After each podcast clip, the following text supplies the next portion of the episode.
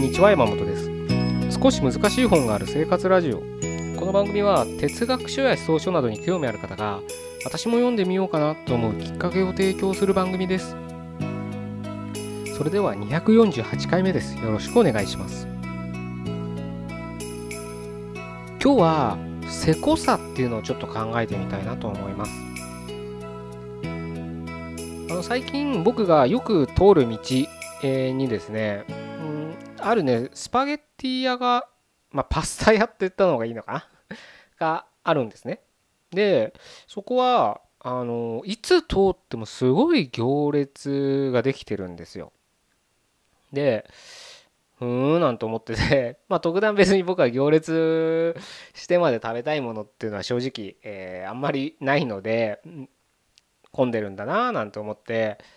見てたんですけどこの前ねたまたまね何時ぐらいだろうな。まあほんと昼は全然超えててもう夕方前ぐらいだから3時とか4時ぐらいですよね。でその時間にやっぱりそのパスタを食う人ってそんないないですよね。ランチでもなければ。うん夕飯前にもちょっと早いですから。で通ったらたまたまねあのー、空いてたんであじゃあちょっと入ってみようと思って入ったんですよ。でまあね正直あれですよ。あのー、パスタですからもうこれはうまいっていう予想は大体わかるじゃないですか 本当で、ね、今まで生きてきた中で世界が変わるぐらい美味しいパスタって正直ないと思うんですよ。やっぱりある程度の天井はわかる。美味しいのは美味しいと思うんですけど、うん、そのある程度はわかるっていうものの一つだと思うんですね。なのでね、うん、僕もまあ別に期待はせずに入ったんですけど、で、まあ、結果、まあ、普通に 普通にっていうかあの美味しかったんですよ全然。あの麺とかもこだわってるみたいですしあとね種類もいっぱいあってすごく選びがいがある、うん、形ですごくねあの美味しかったんですけど、まあ、だから混んでるなっていう理由は分かったんですけどで、まあ、味はね美味しいっていうのがあったんですけどやっぱねそこね魅力は値段もあると思うんです。あの今だけ都心でねまあいろんな携帯の店があるんで何とも言えないですけど確かね700円弱680円かな？普通ので。うんぐらいで食べれるんですけどあのそのね値段の割に量もしっかりしてるしあの普通の男の人でも結構あお腹いっぱいになったなぐらいな。まあかといってそのなんだろうまあ女性でもね一人で全然入ってる人がいっぱいいたるんで女性でも全然食べきれるようなんですけどただなんか物足りないなっていうよりは、うん、きちんと食べたなって感覚がするぐらいの量ですし何よりもね僕ねあっと思ったのが具がすごい多いんですよ。あのよくありがちなのがやっぱり値段が安いお店って、まあ、どんな店にしてもなんかケチってたりしますよね。なんかいやいやこれなんか写真と違くない？みたいなあるじゃないですか。でよくそのチェーン店とまで行かなくてもグラムとかで決められちゃってるようなね携帯の店はなんかどう見ても比率おかしいよねってぐらい小さいものが載ってたりとか あるわけですよね。そういうなんか昨今なれそれが当たり前かなって思うようなね店ばっかの中で全然なんかあの家のレス家のパスタみたいな感じほんとぐ採算度外視でちゃんと肉も野菜もいっぱい入ってるっていう印象を受けたんですね僕は。でそれをこの値段で食べれるんだったらそれは人気出るなぁなんて思ったんですよ。だからまあたまたまねその時間は空いてましたけどいつ行ってもやっぱお昼時とか夕飯時は混んでるんですよ。すごい行列してますからね。であのサイドメニューでサラダとかもあるんですけどサラダもね200円ちょっとぐらいなんですけどまああんななんかあのほんとね山盛り出てくるんで。ねよくその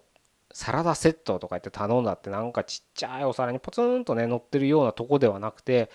サラダもね3種類ぐらい選べるんですけどあのほんとオーソドックスのサラダもう全然食べもうそれだけで1食になるぐらいな量が出てくるわけです野菜って今高いですからね。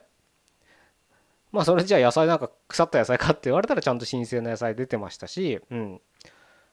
やっぱねそういったお店一回入ったらあまた行ってみようかなって気になりますよね。僕も実際になりましたしまあ空いてたらまた行こうかなと思ってますからうん。非常にいい店だなぁなんて思ったんですけど今日のねせこさっていうのはまさに僕ね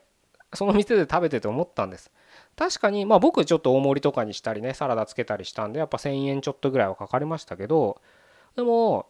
そのそれ以上のやっぱりクオリティと、まあ、量質と量はあったんですね。だからもう一回行こうかなって気になるんです。でもさっきも言った通りせこい店ってもうほんと単価がね決まってたり材料費が上がってるのでとかなんかいろいろ言ってやたらあの手この手でねあの利益を出そうとするわけじゃないですか。だから量を少なくしたりとかね。スーパーのあのものなんてあれスーパーで売ってるものなんてまさにそうですよ。お菓子とかもそうですよね。あの消費税が上がるたびに中身あの外見買えないけど中身の含有量買えますからね。チョコレートを少なくしたりとかね。一粒少なくしたりとかね。洗剤とかもそうですよね。値段は変わらず頑張りましたって言ってるけど実際よくよく見たら中身が少なくなってるってだけなんです。からくりとしてはね。やっぱねまあそれはしょうがないとは思うんですけどビジネスというかねいろんな問題があるのでそれはそれでいいんですけどただ一般的なねそういった街でまあそれチェーン店じゃないですパスタ屋さんですからそういったところでもし仮にねほんと一皿数パーセントでもいいから 0. 何パーセントでもいいから利益率を取りたいってちょっとでもケチいこうとしたらやっぱ客リピーターっていうのはついてこないはずなんですみんな安くてお腹いっぱい美味しいもの食べたいよねって振る舞うからリピーターがどんどんつくんですだから行列ができるんですよねなんかすごくそのなんかね自分があの逆の立場だったら当たり前なことを例えば自分が提供側サービスを提供側になるの考えられなくなるんですね。せこくなるんですよみんな。どうしようどうしようみたいになっちゃうんです。よくうん例えば僕みたいなあのこういったインターネットでね何かを募集してとか何かを販売してみたいなねことをする人の悩みの一つとしてなんか今自分がねこれをを伝えたらこのノウハウがあればきっと誰かの役に立つって思うノウハウを持ってたとしてもそれを